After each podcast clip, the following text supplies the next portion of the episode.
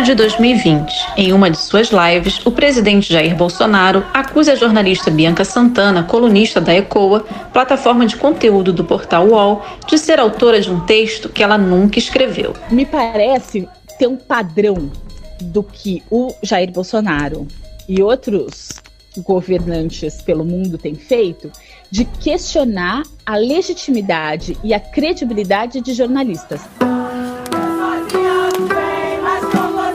Fevereiro de 2020. Em depoimento à CPI das fake news, Hans River do Nascimento, ex-funcionário de uma agência de disparos em massa, acusa a jornalista Patrícia Campos Melo de se insinuar sexualmente em troca de informações. Após o episódio, o deputado federal Eduardo Bolsonaro se somou aos ataques à jornalista, assim como o presidente Jair Bolsonaro. E o depoimento do, do River, River, né? É, Hans River. Hans River foi final de 2018 para o Ministério Público, ele tinha do assédio da jornalista dele. Ela queria, ela queria um furo. Ela queria dar um furo. a, a qualquer preço contra mim.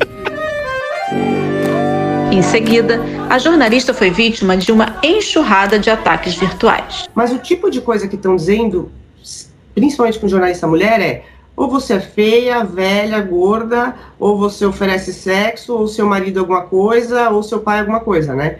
Então, é um tipo de ataque muito diferente. É, todos os jornalistas no governo atual estão sob ataque muito mais do que a gente lembra de outros governos.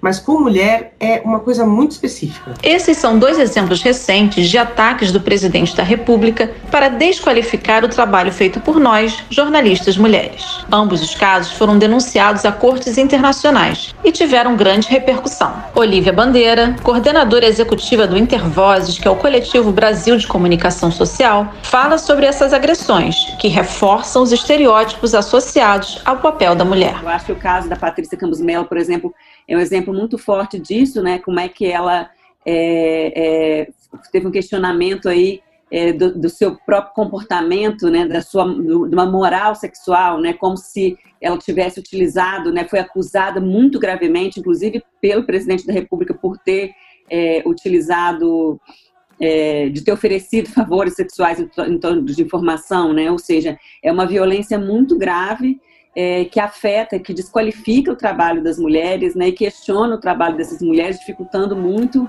é, o exercício desse trabalho. Né? Tanto Patrícia Campos Melo quanto Bianca Santana puderam contar com o apoio jurídico das empresas onde trabalham. Mas há alguns grupos mais expostos quando sofrem algum tipo de ataque, como destaca Olivia Bandeira as mulheres negras, as comunicadoras populares, né, as, as comunicadoras indígenas, eu acho que elas sofrem, elas estão mais vulneráveis e sofrem é, é, diferentes tipos de violência, né? Inclusive isso, porque muitas vezes não tem a proteção é, das, de empresas, a, a proteção institucional para exercer sua atividade, muitas vezes não tem as condições materiais, né, de, de ter segurança, né? Porque a segurança também tem a ver com isso, né, de você ter é, é, as condições materiais é, jurídicas, né, e mesmo psicológicas, né, toda uma estrutura que às vezes as empresas podem oferecer e que em caso de muitas comunicadoras populares isso, é, isso é muito mais difícil, né. O Estado que deveria proteger ataca, como reforça Olivia Bandeira. A violência tem partido de agentes do Estado, inclusive do próprio presidente da República.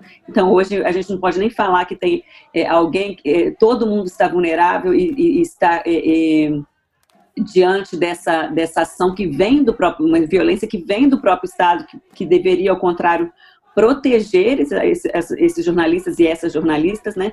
Mas no caso das comunicadoras é, populares da periferia, isso acontece é, há mais tempo, acontece no cotidiano, né? Essa, essa ausência de, de, de, de, de sistema de proteção e a dificuldade de acessar o sistema de proteção, exatamente porque muitas vezes a violência vem do, do próprio do próprio Estado. Né? Patrícia Campos Melo fala também sobre essa vulnerabilidade. Quando a gente vai fazer uma matéria investigativa, eu faço uma pausa para pensar da, da, onde vem a porrada, né? Eu não preciso, é uma preocupação que os jornalistas não tinham. Agora você pensa tudo isso e pensa assim: poxa, eles vão achar uma foto do meu tataravô uh, dizendo que ele era, sei lá, ilegal, imigrante ilegal. Não sei, né? Dá um medo. E, e acho que isso funciona assim, de certa maneira, como uma censura censura, autocensura, julgamento moral, linchamento virtual, misoginia. Nós, mulheres comunicadoras, exigimos segurança e respeito pelo nosso trabalho.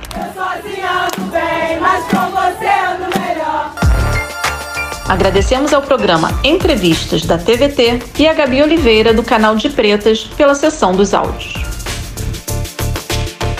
Proteger a jornalista e o jornalista é proteger a democracia. Realização Criar Brasil.